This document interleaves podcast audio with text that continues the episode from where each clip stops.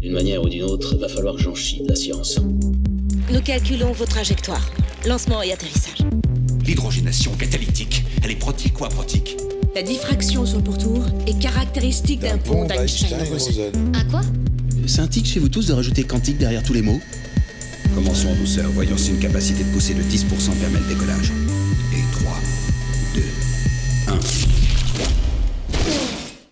Bienvenue dans ce nouvel épisode de Science, Art et Curiosité, le podcast du Mumons.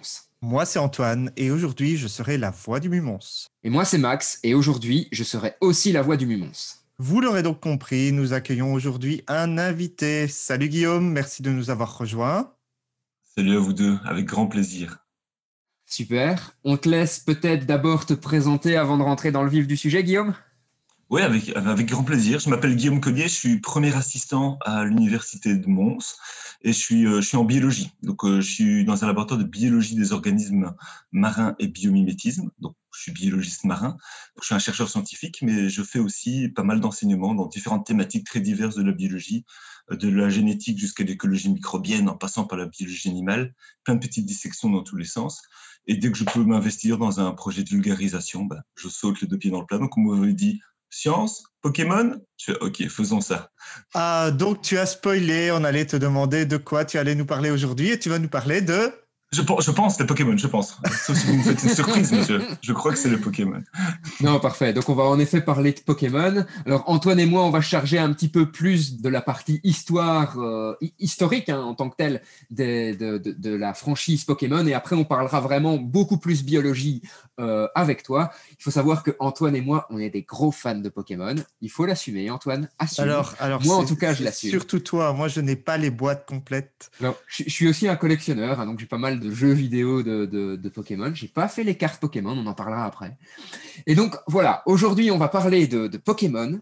Pokémon, c'est une franchise qui vient à la base du Japon, hein, qui a été créée en 1996 par Satoshi Tajiri. C'est au départ un jeu vidéo, donc si Maxime parle de franchise, c'est parce que bah, il y a eu énormément de produits dérivés, jeux de cartes, manga et évidemment le dessin animé qui court toujours depuis, depuis 20 ans. Il faut savoir que c'est arrivé chez nous en 1999. Ouais, moi j'ai directement, le jour de la sortie, j'avais le truc. Je me rappelle, je suis allé le chercher au Cora. Il y, a encore des nouveaux dessins animés maintenant? Oui, oui, il y a encore des nouveaux dessins animés maintenant. Il y a encore des nouveaux jeux, il y a encore des nouveaux dessins animés. Il y a, il y a Pokémon. Euh... Épée et bouclier maintenant qui est sorti. Pokémon Go qui a fait un carton quand il est sorti il y a quelques années. Il y a eu Pokémon eff effectivement épée et bouclier qui est sorti. Euh, l'année passée sur la Switch.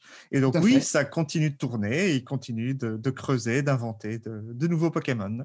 D'où ma question existentielle. Est-ce qu'il y a plus d'épisodes de Pokémon ou des Feux de l'amour? Des Feux de l'amour, je pense. Ouais, hein ok. Euh, euh, en fait, Pokémon n'est pas nécessairement le, le, manga qui a, enfin l'animé manga qui a le plus d'épisodes. Et pour donner quelques chiffres comme ça, les gens se rendent compte, rien qu'en termes de jeux vidéo, les jeux Pokémon, c'est 250 millions d'unités et Pokémon bleu et rouge, qui sont les premières versions qu'on a connues, c'est 30 millions d'exemplaires. Ce qui est un record absolu dans l'histoire du jeu vidéo, hein, euh, qui, qui, est toujours, je pense, euh, d'actualité. Hein, donc c'est toujours eux qui ont le record. Et toujours pour parler chiffres, on a 898 Pokémon répartis sur 8 générations différentes, sans compter les méga évolutions et les trucs un petit peu, euh, un petit peu bizarres. Donc on approche tout doucement le millier de Pokémon.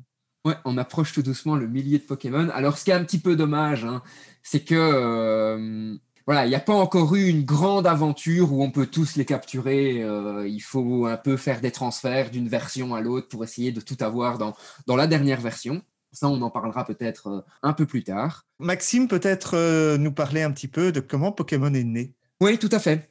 Donc, Satoshi Taijiri, en étant enfant, élevait des criquets pour faire des courses de criquets. Et il avait remarqué que les criquets les plus vieux avaient plus de chances de gagner. Alors, est-ce qu'il avait fait une vraie étude statistique ou est-ce que c'était une espèce d'impression? On ne va pas rentrer dans les détails là-dessus.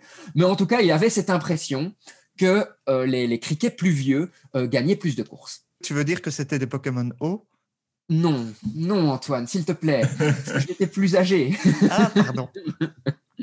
Et donc, de ce système-là, il a imaginé en fait que ces criquets évoluaient en quelque chose de, plus fort euh, avec l'âge. Et est arrivé le concept d'évolution de Pokémon qui changerait de forme. Alors au début, les Pokémon ne s'appellent pas Pokémon, ils s'appellent Capsule Monster.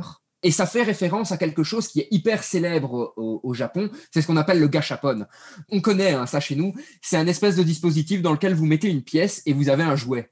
Donc nous, dans les grands magasins, on a ça parfois. Au Japon, c'est une véritable institution. Il y a, il y a des, étages complets de gachapon avec plein de goodies dans, dans tous les sens.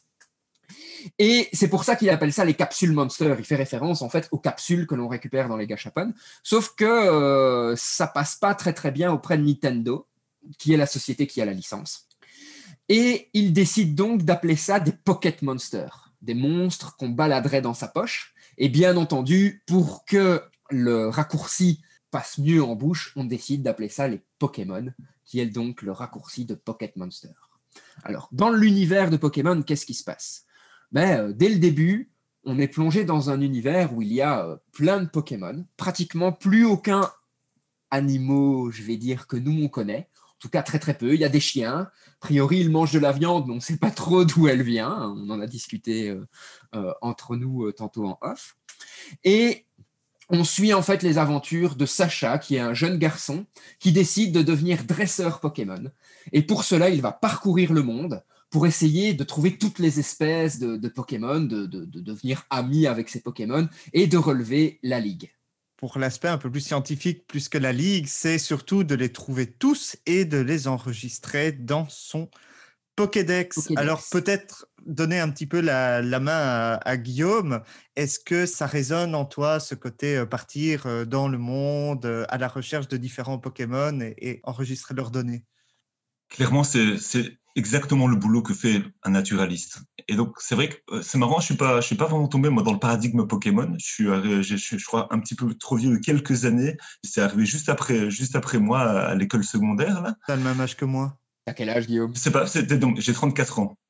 Oui, non, t'es même plus jeune que moi. Tu, tu rigoles je ne sais pas, je, je promets, je, ça jamais. C'est juste que t'es passé à côté d'une. Non, non, non. Mec, je, je te dis. passé à côté d'une des meilleures licences du monde. J'étais pas le mec bizarre de l'école qui. qui... D'accord, là je veux bien assumer. J'étais le mec bizarre de l'école qui jouait à Pokémon. Non, je jouais au POG, etc. J'étais un fou, quoi. J'étais, j'étais le, le, dieu de la cour de récré. Et Pokémon, non, quoi. Par contre, mon Mais en fait, il faut savoir, il faut savoir que chez nous, Pokémon n'a pas d'abord été connu nécessairement par euh, le, jeu vidéo, mais plutôt par le jeu de cartes, en fait. Ça a d'abord été un jeu de cartes auquel je n'ai pas joué ou pratiquement pas. Et par contre, après, ça a été, euh, ça a été beaucoup plus connu avec le jeu vidéo. Ok. Et toi, ce qui est marrant, c'est que moi, je me, suis, je me suis surtout intéressé à Pokémon maintenant, en fait, en voyant quel impact ça peut avoir au niveau vulgarisation scientifique et au niveau conscientisation de la biodiversité, de sa classification, de cette thématique d'évolution, est-ce que ça a un sens? Et du coup, euh, on dit souvent, on essaie de trouver des, animaux un peu avatars pour faire de la classification, parce que quand on se base sur des, sur des vrais animaux euh, qu'on connaît, on a souvent des biais, des biais d'esprit qui apparaissent, et donc on fait des classifications qui sont fausses avec des caractères qui sont faux. J'y reviendrai un petit peu après. Et donc, si on parle un peu de, déjà de cette biodiversité, euh, bah, il y a que 800 Pokémon, ça 800-900 là. Et on en est, nous, euh, en, biologie, au niveau animaux, on a 1 900 000 espèces plus ou moins décrites maintenant, et on pense qu'il y en a 10 millions qui existent. Alors pourquoi il y a ce gap énorme? C'est parce que bah, décrire une espèce, ça prend du temps. C'est pas juste faire un dessin et décrire les caractéristiques. Ça prend énormément de temps. Il faut faire un article scientifique lié à la découverte d'une espèce pour pouvoir vraiment la décrire. Et on est déjà à 1 900 000. Donc, on va arrondir, on est à 2 millions d'espèces. Sauf que faut bien se rendre compte ici qu'il y a la logique de jeu, c'est que dans ces 2 millions d'espèces, combien y a-t-il d'espèces de fourmis? Ouf Voilà. Combien y a-t-il d'espèces d'abeilles? Combien y a-t-il d'espèces de, singes? Surtout les exemples que tu as pris, par exemple, chez les arthropodes. Oui, c'était le, but. Hein. En fait, les arthropodes, c'est plus d'un million trois cent mille espèces. Rien que d'arthropodes. Donc, juste insectes, crustacés, euh, araignées, tout ça, il y a plus d'un million d'espèces. Et donc, en termes purement de jeu, bah, à part une ou deux exceptions qui vont être peut-être un peu plus sympas d'adapter dans le jeu, bah, une fourmi, c'est une fourmi. Et donc, tu, fais, tu fais un Pokémon fourmi, tu fais éventuellement un deuxième Pokémon fourmi. S'il y a des fourmis qui crachent de l'acide, tu en fais des fourmis poison ou quoi que ce soit. Ça n'existe pas encore, mais voilà.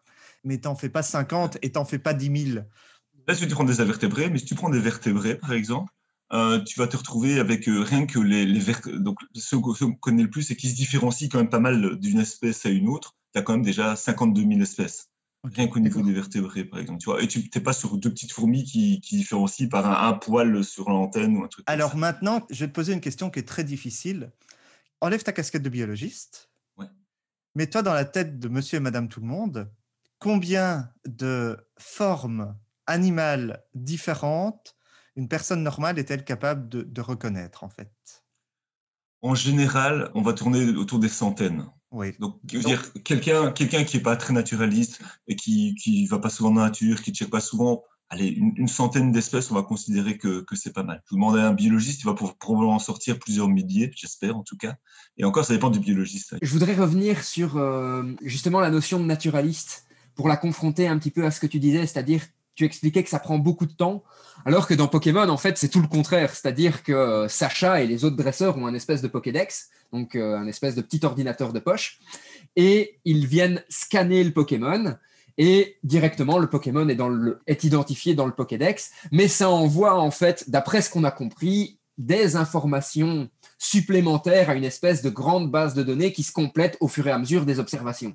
Est-ce qu'il existe déjà ça maintenant euh, dans notre monde, c'est-à-dire que euh, on essaie de combiner toutes les observations de tout le monde du même animal, si je peux me permettre l'expression, pour essayer d'avoir les caractéristiques les plus générales qui permettent de l'identifier oui, en effet. Donc, heureusement, il y a, il y a des grands inventaires qui existent d'espèces. Par exemple, moi, en tant que biologiste marin, j'utilise souvent ce qu'on appelle WORMS, qui est le World Organism of Marine Species, et qui est, par exemple, où tu découvres une nouvelle euh, petite bestiole, par exemple, je travaille sur des petits crustacés au Canada, ok, est-ce que ce crustacé-là a déjà été découvert ou pas? Ben, Tu peux taper le nom de l'espèce et essayer de retrouver directement euh, l'animal euh, dans cette liste, voir s'il a déjà été découvert, par qui et quelles sont les caractéristiques qui le montrent. Mais du coup, en parlant de, de ce truc de naturaliste, faut voir en fait que on peut repartir sur une dimension historique, en fait, repartir sur cette dimension des grands explorateurs, puisque cette mission de, Sacha, des chasseurs de Pokémon de manière générale, c'est de partir dans un nouvel écosystème, ok, et de découvrir les nouveaux organismes qui existent. Alors nous, ça nous paraît peut-être un peu bizarre maintenant, mais c'est exactement la vue qu'on avait il y a quelques siècles. Et donc, vous prenez l'époque de Darwin, l'époque des grands explorateurs qui découvraient carrément de nouveaux continents. Imaginez, vous débarquez sur un nouveau continent avec plein de bestioles endémiques, donc qui n'existent qu'à cet endroit-là, que vous pouvez collecter, qui sont adaptés à leur milieu. Merci d'avoir directement euh, fait le, dictionnaire pour endémique. J'essaye, je, vais, essayer à chaque fois, mais n'hésitez pas à me couper. Hein. Et puis donc, euh, ils vont arriver sur ce nouvel endroit, récupérer tous ces nouveaux organismes, et ils vont essayer de les décrire. Et donc, de les décrire, c'est à la base essayer de trouver un nom. Bah, déjà, rien que trouver un nom, c'est trouver un nom de genre et un, nouveau un, nom d'espèce. Et puis, il y a toute cette classification qui en découle. Donc, c'est OK, on découvre plein d'animaux, parfois aussi bizarres euh, les uns que les autres, qui ont des, parfois des capacités biologiques complètement étonnantes. Parfois, ils les, capturent, hein, donc mais peut-être pas tout le temps, parce que c'est vrai que sur un bateau, vous êtes limité pour pouvoir transporter des, des, gros animaux, même pour que les animaux survivent au voyage, tout simplement c'est l'avantage de Pokémon. Eux, ils peuvent transporter dans leur espèce de petite Pokéball. Donc, c'est une, balle de la taille d'une balle de tennis qui peut se réduire de taille, hein, donc qui peut s'attacher à la ceinture ensuite. Et ces Pokéballs permettent de capturer le, Pokémon. Donc, généralement, une personne peut en avoir 6 sur elle. Une fois qu'il en capture plus de 6, c'est envoyé directement dans un espèce d'endroit de stockage, en fait. Ce qui est marrant, c'est que c'est comme ça qu'est née la taxidermie aussi. C'est qu'on s'est dit, on peut pas ramener toutes les bestioles. Bon, là, il n'y a pas l'avantage de pouvoir les ramener vivants, malheureusement. La taxidermie n'est là, en fait, née de, du besoin de pouvoir conserver les animaux pour pouvoir prouver qu'ils existent. Et pas dire, ouais, j'ai dessiné un truc, ça ressemble à un dragon, je vous promets, ça existe, les gars, croyez-moi. Non, non, de, de, piquer des insectes, de préparer un vertébré euh, en remplissant de paille pour qu'il soit conservé d'un point de vue euh, morphologique extérieur, et ensuite les ramener en Europe après les grands voyages. Je voulais faire un petit parallèle, vu que Max, euh, il y a quelques minutes déjà, ce podcast va être long.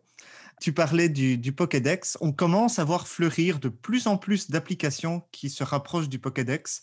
Donc, j'ai Seek comme exemple. Donc, c'est une, euh, une, application, je pense, créée par des naturalistes. Et donc, euh, vous pointez votre smartphone vers un animal ou une plante qui vous intrigue. Vous prenez une ou des photos et il va essayer par reconnaissance d'image de vous identifier le groupe, l'espèce en question et de vous donner des informations. Alors évidemment, c'est pas de la technologie Pokémon, c'est de la technologie réelle et donc c'est parfois plus ou moins précis. Identifier un arbre quand on n'a qu'une feuille ou quand on a des fleurs, etc., c'est pas la même chose, mais ça fonctionne, ça fonctionne pas mal et c'est très très sympa quand on se balade en forêt ou autre, de se dire Oh, c'est marrant, le coléoptère, là, qu'est-ce que c'est? Je suis un utilisateur aussi de, de SIG, qui est une, application qui a d'ailleurs été supportée par National Geographic. Après, il en existe toute une série d'autres hein, d'applications de, de, ce type-là. L'avantage de SIG, c'est qu'elle n'est pas ciblée sur euh, soit les plantes, soit les animaux, soit les insectes. A priori, elle couvre tout. On a quand même pas mal de sites qui existent aussi en biologie et même en, Belgique. Il y a observation.be, par exemple, où vous baladez dans un endroit, vous voyez une bestiole, qu'elle soit courante ou pas, vous pouvez identifier cette espèce. Voilà, j'ai vu cet animal-là à tel endroit, à tel ah moment. Ce qui permet, par exemple, de se rendre compte que certains oiseaux migrateurs reviennent dans notre coin et qui n'avaient jamais été observés par avant. Ce qui permet de se rendre compte, par exemple, qu'avec le réchauffement climatique, on a certaines espèces qui changent leur, leur milieu de réparation et qui remontent vers nous. C'est pas toujours génial, mais ça permet de faire de la science. Et donc, c'est la science citoyenne. Quoi.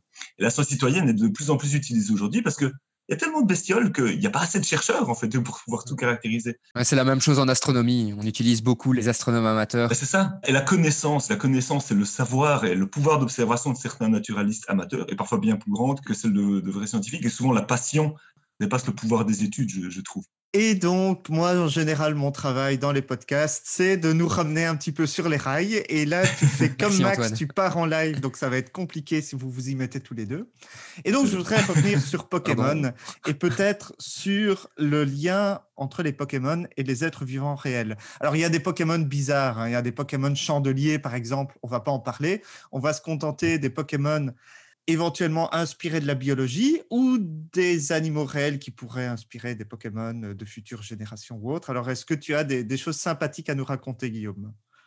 Oui, bien sûr. Alors, ce qui est marrant, c'est qu'il y a plusieurs. J'ai l'impression que moi, en ayant vu avec mon, mon, esprit un peu profane des, Pokémon, hein, mais je me suis rendu compte vite qu'il y avait certains Pokémon qui correspondent à des animaux dans la vie réelle, parfois un peu pimentés, avec des petits pouvoirs en plus, etc. Il y a des animaux dans la vie réelle qui pourraient être des Pokémon et qui n'en sont pas. Et puis, il y a aussi des, animaux qui ressemblent à peu de choses près. on a dit, bon, je pense que ça, on va dire que c'est un Pokémon, même si ça n'en est pas un. Donc, parfois, c'est plus l'imagination, je pense, des gens qui a, qui a donné un nom de Pokémon à un animal alors que ça n'en est pas un. Si, même si je me souviens bien, il y a même un nom d'animal qui était défini en fonction d'un Pokémon. Je ne saurais plus vous dire lequel, mais j'ai trouvé. Ah, excellent si on se base par exemple sur, bah, sur le premier, si on se base sur Pikachu.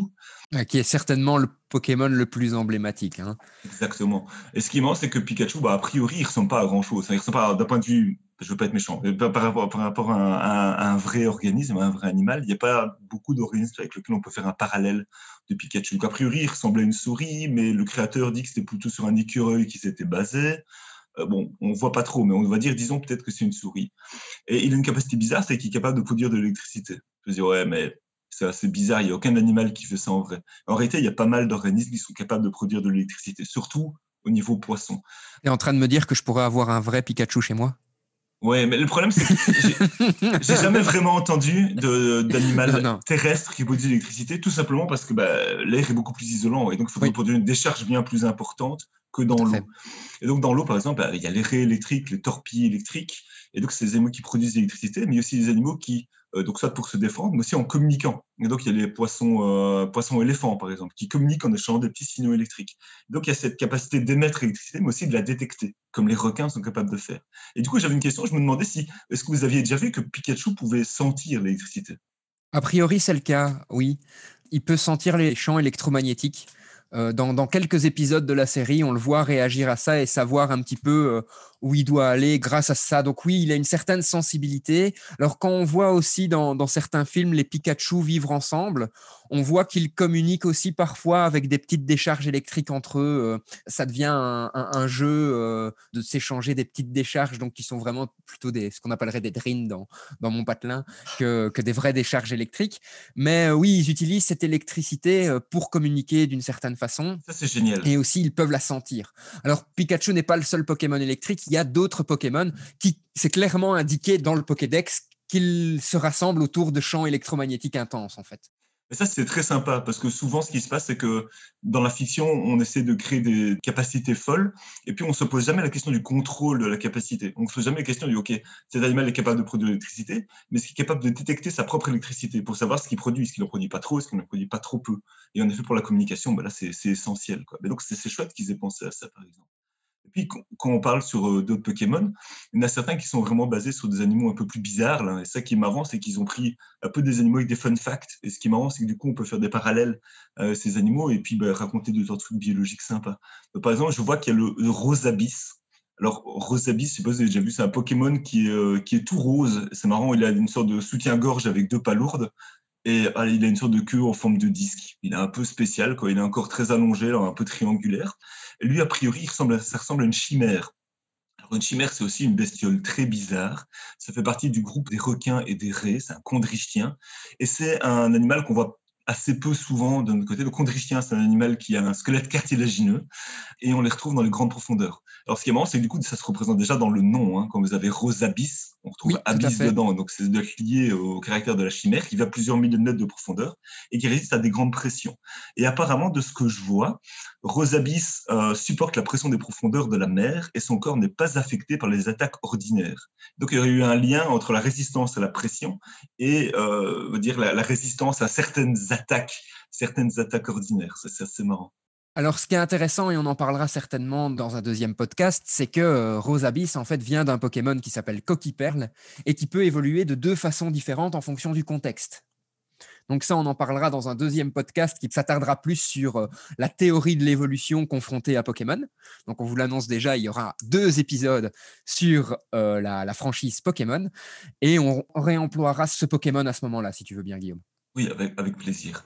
Pour en parler d'un autre qui est assez fun, et puis j'en parlerai encore d'un dernier parce qu'il y, a un truc sympa avec l'actualité. Donc vous avez par exemple, il y a Gobu. Et Gobu, apparemment, il a un radar dans la tête pour sentir le mouvement de l'eau. Et il peut savoir ce qui se passe autour de lui sans utiliser ses yeux.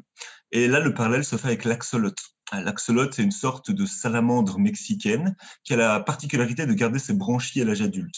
Mais il y a un Pokémon qui s'appelle Axoloto. Ah, d'accord, ok, c'est marrant. Donc, Pokémon, de, Pokémon de la Gen 2 et c'est clairement un axolote. Clairement. Okay, génial. Et on voit très très bien, le Pokémon a justement ses, euh, ses antennes, protubérances qui, qui, qui, ressortent sur son visage. Et donc ça, ça correspond clairement au branchies. Avec un petit symbole de Wi-Fi sur le corps. C'est ça, avec un petit symbole de Wi-Fi sur le corps, tout à fait. et donc il, il, se servirait de ses branchies pour capter le signal Wi-Fi ou capter des signaux en tout cas. Écoute, okay. à moins que Maxime les connaisse par cœur, de mon côté, je retiens plus les Pokémon pour euh, leur capacité euh, tactique que pour les entrées du Pokédex. Euh, mais j'imagine qu'il y a des choses du genre à propos de, de effectivement. Ici, ce qui me rend avec l'axolote, c'est pas qu'il a vraiment des, pouvoirs extraordinaires, mais qu'on utilise très souvent en biologie quand on veut parler de néothénie. Et la néothénie, c'est garder une capacité juvénile à l'âge adulte. Et donc d'avoir en fait un axolote, ça ressemble en fait à une salamandre, mais avec des branchies comme un tétard. En théorie, les tétards ne sont pas matures sexuellement. Et pourtant, l'axolote est mature sexuellement et peut se reproduire.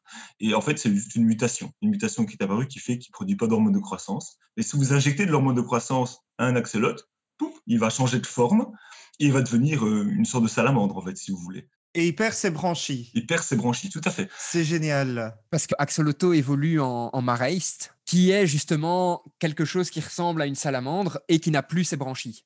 c'est génial. c'est génial. Alors, il y a aussi le chenipan, là.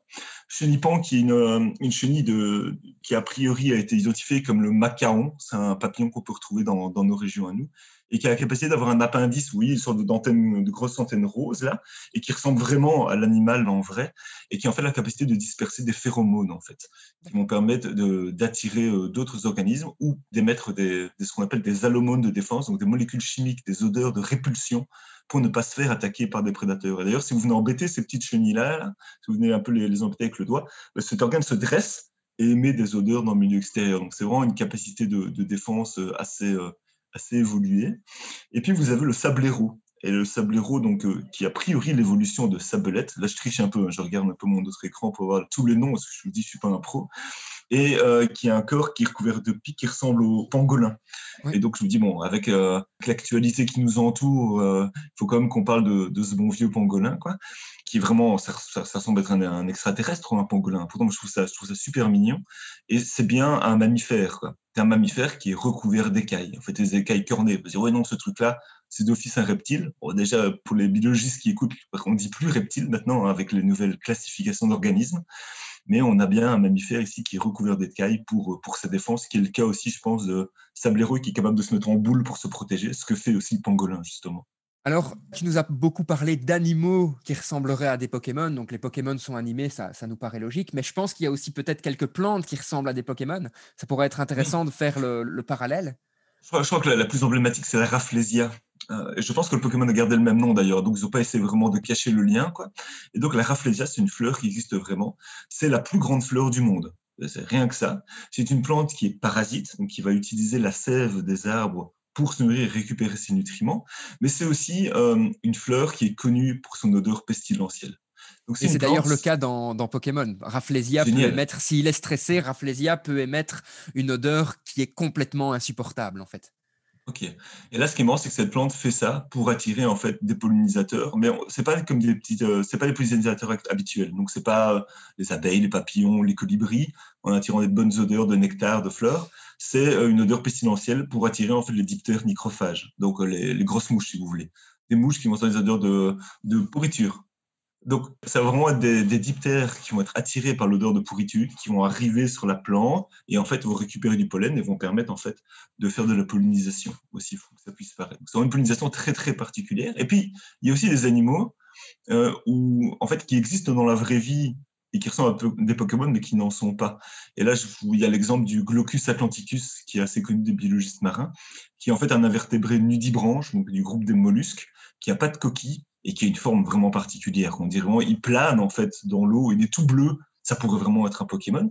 Et il y a ces Pokémon qui ne sont pas identifiés comme des animaux, mais qui pourraient potentiellement en être. Et donc, par exemple, je pense à Rondoudou, par exemple. Rondoudou, je ne crois pas qu'il était associé à un animal en particulier. Alors, il y a beaucoup de Pokémon qui sont aussi associés à, des histoires de folklore ou autres. Et le rondoudou et le mélophée dans la première génération, c'est un peu une histoire aussi d'extraterrestres où ils viennent de la Lune, il y a un truc du genre. Enfin... Ils, bah, ils évoluent avec une pierre lune, et ça on en parlera plus tard hein, dans le deuxième podcast comme j'ai déjà dit, mais euh, en effet, euh, a priori, ils viendraient de la Lune, donc ils viendraient d'un monde extérieur. Il y a justement un animal un peu extraterrestre qui ressemble un peu au rondoudou, en tout cas dans sa, dans sa façon d'être, dans son comportement, c'est le paresseux. Vient un paresseux qui est tout lent, etc. Qui, Il y a euh, aussi un Pokémon paresseux. C'est vrai, il aussi un peu... et il est, spécialement lent aussi. il est particulièrement lent. Et, c'est ça qui est intéressant parce que sa première évolution, dans mes souvenirs, il est plutôt vigoureux en fait. Et une fois qu'il révolue encore, il, redevient euh, plutôt euh, un peu mou, mais beaucoup plus musclé en fait. C'est parcours la première évolution et il finit sur Monaflemite. C'est ça. Et Vigorous entre les deux.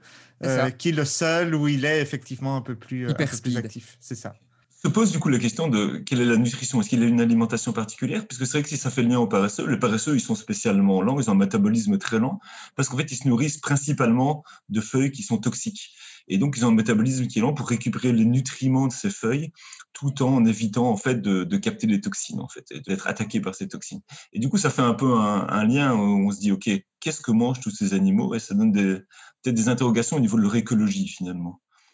C'est clair, l'écologie Pokémon, il y, a, plein de théories aussi derrière, et on en parlera euh, brièvement euh, pour se concentrer plutôt sur, sur les sciences, mais euh, c'est vrai que l'écologie Pokémon, c'est une, une grande question, et je pense qu'on peut faire des choses super intéressantes avec toutes ces questions.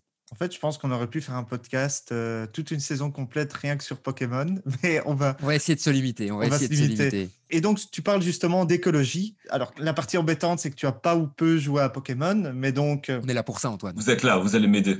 Tu as quelque chose qui est assez logique dans Pokémon, c'est que tu traverses tous des milieux différents, des biotopes différents, et donc tu commences typiquement par un milieu de type prairie où tu vas trouver des rongeurs, des oiseaux, quelques insectes, même s'ils apparaissent parfois plus souvent en forêt. C'est surtout rongeurs oiseaux dans les premières parties.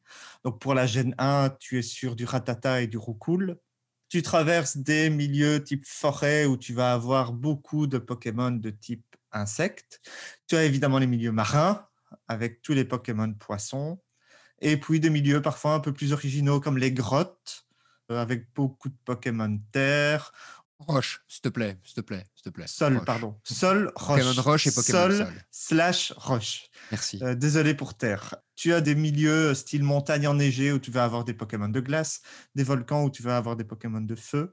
Et donc, tu as tout ça et tu as quand même un système assez logique, même s'il y a toujours cette question qui n'est pas résolue dans Pokémon, cette question des, chaînes alimentaires. le premier truc qui me vient à l'esprit quand tu dis ça, déjà, le truc qui marque, et je retrouve plus la citation qui est liée à ça, mais c'est, ça explique un peu à quel point notre cerveau est limité sur ce qu'on connaît déjà. Je veux dire que peu importe les fictions que vous prenez, tout le temps, on se raccroche quand même tout le temps à des réalités. On, a, on, a, du mal à sortir d'un carcan, on a du mal à sortir de notre biosphère, de ce qui nous entoure et de partir vraiment des trucs qui n'existent pas. Et en fait, la biologie est déjà tellement complexe et tellement faite d'animaux incroyables que c'est difficile en fait de créer des trucs qui n'existent pas déjà. On a, on a vraiment du mal à sortir de, de, de ce paradigme-là, hein, de ce truc, de cette, cette existence, cette réalité. Quoi. Mais du coup, au niveau écologique, c'est vrai que ça fait sens. On peut imaginer qu'il y a certains milieux, du coup, on va appeler des biotopes, euh, des sortes, si vous voulez, c'est des écosystèmes réduits. Et chaque Pokémon va avoir ce qu'on appelle sa niche écologique. C'est-à-dire, il va se retrouver dans l'endroit qui lui correspond le plus au niveau de son adaptabilité, au niveau de ses caractères propres. Et donc, il va être adapté plus ou moins à, à son milieu. Et on peut imaginer en effet que, que les poissons qui sont dans l'eau, par exemple, ben, vont avoir des branchies pour pouvoir capter l'oxygène dans l'eau, que les animaux qui sont euh, en prairie vont peut-être se nourrir d'insectes, même si a priori, j'ai un peu l'impression que l'alimentation des Pokémon, c'est un peu un sujet tabou. Et oui. comme tu dis, il n'y a pas vraiment de chaîne alimentaire. Quoi. On va pas dire qu'il est tabou. Disons qu'on n'a pas beaucoup d'informations parce que, euh, ben, comme je le disais, euh, dans le monde de Pokémon, il y a les Pokémon, il y a quelques autres animaux. On sait qu'il y a des insectes aussi qui ne sont pas des Ils ont Pokémon. tendance à disparaître, hein, de mémoire. Mais c'est plus toi, le fan. J'imagine que tu as regardé tous les dessins animés.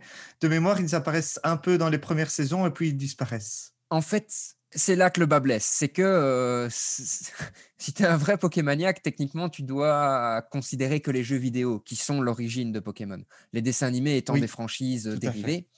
Et donc, dans les jeux vidéo Pokémon, tu ne vois pas d'animaux. Tu vois parfois le héros qui a peur d'un insecte, par exemple, mais tu vois pas d'autres animaux que les, les- les Pokémon eux-mêmes. Alors que les plantes normales, elles, elles existent. Alors que les plantes normales, elles existent. Il y a des arbres, il y a des Du coup, il y, a- il y a quand même un truc qui, qui me marque un peu l'esprit, c'est que donc il y a quand même une certaine biodiversité de Pokémon qui existent tous dans un, dans un même biotome, un, un même écosystème.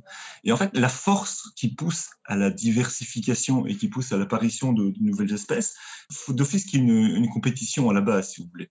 C'est-à-dire que s'il n'y a pas de compétition, il n'y a, pas- il a pas de stress écologique et du coup, il n'y a, a pas de pression pour pour avoir un nouvel organisme qui puisse, qui puisse adapter, une pression évolutive en effet.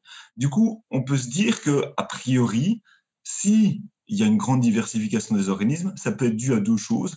C'est-à-dire au moins qu'il y ait une compétition entre les Pokémon. C'est-à-dire que les Pokémon vont être en compétition les uns avec les autres pour avoir accès aux mêmes ressources écologiques. Et donc, ils vont s'adapter le plus possible pour accéder à des niches écologiques plus précises, ou pouvoir digérer plus de choses, pouvoir se nourrir de plus de choses. Soit c'est qu'ils se bouffent entre eux, soit c'est qu'il y, a il y a vraiment de la compétition, il y a de la prédation. Et du coup, bah, en fait, les organismes évoluent non pas spécialement pour s'adapter à une niche écologique, mais soit pour se protéger, soit pour attaquer les autres. C'est ce qu'on appelle la, la théorie de la reine rouge de Dawkins, qui est vraiment, il faut que le prédateur soit le plus spécialisé pour attaquer les proies, il faut que la proie soit la plus, euh, plus attaquée pour se défendre. Et donc, on en arrive un peu à une, une course à l'adaptation sur un tapis roulant, en fait. Donc, Oui. on, on court sans que ça avance. Il y a de la prédation. Il y a de la prédation. Dans un des premiers épisodes, tu vois justement, oh, je sais plus si c'est un roucoupe, soit un roucarnage, mais qui fonce vers un, un chenipan, je pense. C'est un pied Fabec, s'il te plaît. Merci. Qui est aussi un Pokémon oiseau. Donc, qui fonce vers un. Tu vas me dire que c'est pas un chenipan non plus? Si, si, c'est un chenipan. Merci. Euh, Effectivement, tu as ça. Et je pense que c'est quelque chose qu'ils ont évacué petit à petit parce que c'est quand Mais même. ça reste une série pour enfants. C'est ce que j'allais dire. C'est un dessin animé à destination des enfants et on va éviter les scènes violentes pour éviter que Maxime fasse des cauchemars la nuit en pensant à ce pauvre chenipan qui se fait manger par un piaf Et du coup, j'ai une petite question à vous poser, mais est-ce que les différentes versions de Pokémon sont prévues dans des temps différents? Donc, est-ce qu'on est qu'on peut imaginer que justement, c'est une évolution de la biosphère au fur et à mesure du temps? Alors, pas du tout. Ça se passe dans des zones géographiques différentes. ok. Donc, ça reste intéressant, ça reste, ça, ça reste à avoir du sens, du coup. Et alors, c'est super intéressant. Donc, euh, vu que tu parles de ça, il existe ce qu'on appelle les formes locales. Et donc, à un moment, au lieu de juste créer des nouveaux Pokémon encore et encore et encore, et on en parlait un peu en off, on parlait de toutes les différentes sortes de, de fourmis, par exemple. Euh, à un moment, ce qu'ils ont fait, c'est dire, OK, on va pas recréer un autre Pokémon rat qu'on appelle, euh, je sais pas, euh, Ratato. Euh, on va reprendre le Ratata, mais c'est la forme d'Alola du Ratata. Ça reste un Ratata, En tout cas, au niveau de la forme, on reconnaît le ratata. On reconnaît le ratata, il a des choses en commun avec le ratata, mais il a aussi des choses différentes. Donc, par exemple, le ratata et le ratata d'Alola va être euh, normal ténèbres? C'est ça. Le ratata d'Alola a un type ténèbres en plus. Voilà. Et il est donc de couleur plutôt foncée, tandis que le ratata euh, traditionnel est plutôt mauve clair. Voilà. Tu parlais de tout à l'heure de Sablette et Sablero qui sont dans euh, les générations de base, euh, qui sont des Pokémon Sol, et qui, sur Alola, sont des Pokémon glace. Et donc, ça nous rappelle déjà cette notion d'endémisme, hein, du coup, que dans chacun des endroits, il y a des espèces qui n'existent que dans cet endroit-là. Après, se pose la question de est-ce que les différents endroits qui sont visités sont proches les uns des autres ou pas? On le sait peut-être pas. Mais en tout cas, ça, ça donne, d'un point de vue biologique, on pourrait imaginer deux choses, si vous voulez. C'est que si, en effet, ces animaux, si ces, animaux locaux sont proches, ces versions locales sont très proches de, de l'autre animal auquel ils ressemblent, on peut imaginer qu'en effet, ces organismes qui sont adaptés à leur milieu et qui sont des espèces très proches euh, d'un point de vue classification. Pourtant, si on imagine des animaux qui sont séparés de très loin d'un point de vue géographique, on va imaginer que ce pas des animaux qui sont spécialement proches d'un point de vue biologique, mais des animaux qui, ont, qui sont adaptés de la même manière. On appelle ça de la convergence évolutive. Par exemple, vous prenez euh, les mammifères et les marsupiaux, par exemple. Donc, euh, les, mammifères placentaires et les marsupiaux, parce que les marsupiaux sont des mammifères aussi. Comme le marsupilami. Pas, pas, pas, exactement. Euh, je pensais par exemple au kangourou. Bon, le kangourou, il n'y a pas vraiment de parallèle de, de notre côté. Quoi. Mais je prends deux exemples. Le tilacine, par exemple. Donc, le tilacine, c'est ce qu'on appelle aussi le loup marsupial, qui est une espèce malheureusement qui a disparu à, cause de l'homme, hein, qui, était, qui était trop chassé. Eh bien, nous, on a nos loups et il y a les loups marsupiaux, par exemple. Et on a comme ça une, comparaison de différents organismes qui existent en version placentaire et qui existent en version marsupiale. Et en fait, on s'est rendu compte qu'on a trouvé des fossiles de ces versions marsupiales un peu partout dans le monde, mais que les endroits où les placentaires, donc les mammifères tels que nous, sont apparus, ils ont gagné la compétition avec les, euh, les marsupiaux parce qu'ils étaient mieux adaptés. Par contre, si vous allez en Australie, vous allez retrouver plein d'organismes marsupiaux, justement, plein de kangourous, etc. Parce qu'en étant une grande île isolée, elle n'a pas vu l'arrivée des placentaires au même moment euh, que les autres. Et donc, se pose vraiment cette question-là au niveau des Pokémon. Est-ce que les Pokémon se ressemblent assez pour vraiment euh, faire partie du même groupe animal Ou est-ce que c'est vraiment des Pokémon qui ont convergé en même temps, donc qui ont eu une même adaptation à des stress écologiques? Dans Pokémon, d'après les descriptions du Pokédex, c'est plutôt la première solution. Hein. donc oui, c'est pas de euh, la convergence évolutive, c'est de l'adaptation. Surtout qu'il est possible de, faire changer justement la forme du Pokémon, de le faire changer d'une forme. Euh, euh, vous pouvez pas le faire passer d'un sablero à un sablette, par exemple, ou l'inverse. Non. Si, si, on euh, peut. d'un sablette à un sablero, c'est l'évolution, c'est l'évolution normale, mais ça, on en parlera dans le deuxième podcast. Mais tu ne peux pas passer d'un sablette normal à un sablette d'Alola. C'est ça, d'accord, ok. Les deux sont différents, mais voilà. Après, se pose toujours la question de l'origine des Pokémon, hein, comme on parle de l'écologie. Euh, Mais on va garder ça aussi pour le deuxième podcast. Oui, d'accord. la frustration. on va mettre fin à, ce podcast. Je pense qu'il y aurait encore euh, de longs débats. Il y a encore tellement de choses à dire, Antoine. Il y a encore tellement de choses à dire. On va récupérer Guillaume et quand on pourra revenir en présentiel, je pense qu'on va l'installer euh, deux heures pour une conférence. donc il va falloir que tu joues à Pokémon, Guillaume. Je pense que je vais passer du temps avec vous en fait. On va installer un petit hamac, une petite tente et je vais, camper avec vous et on va faire plein de super projets. Quoi. Parfait. parfait. On peut déjà se faire un walking meeting en jouant à, Pokémon Go. Ce serait déjà pas mal. Je serais curieux d'essayer en réalité.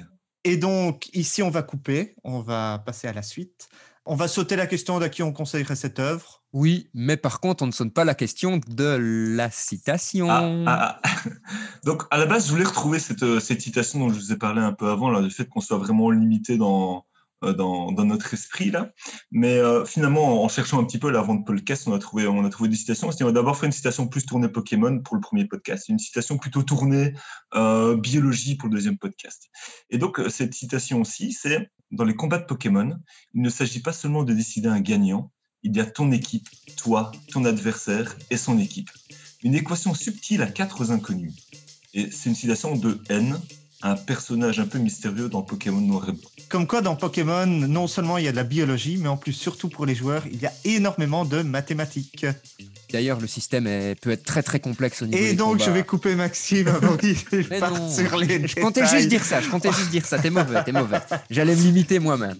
Sur ce, on vous souhaite une très très bonne journée et à très bientôt pour un prochain épisode de Science, Art et Curiosité, le podcast du Mumons. À bientôt. Bientôt. Salut à tous. Tu viens d'écouter un épisode du podcast du Mumons. Si cet épisode t'a plu, deviens notre ambassadeur et fais-le découvrir autour de toi. Si tu as des idées de sujets ou que tu souhaites enregistrer un épisode avec nous, surtout n'hésite pas à nous contacter. Rendez-vous sur mumons.be ou sur la page Facebook du Mumons.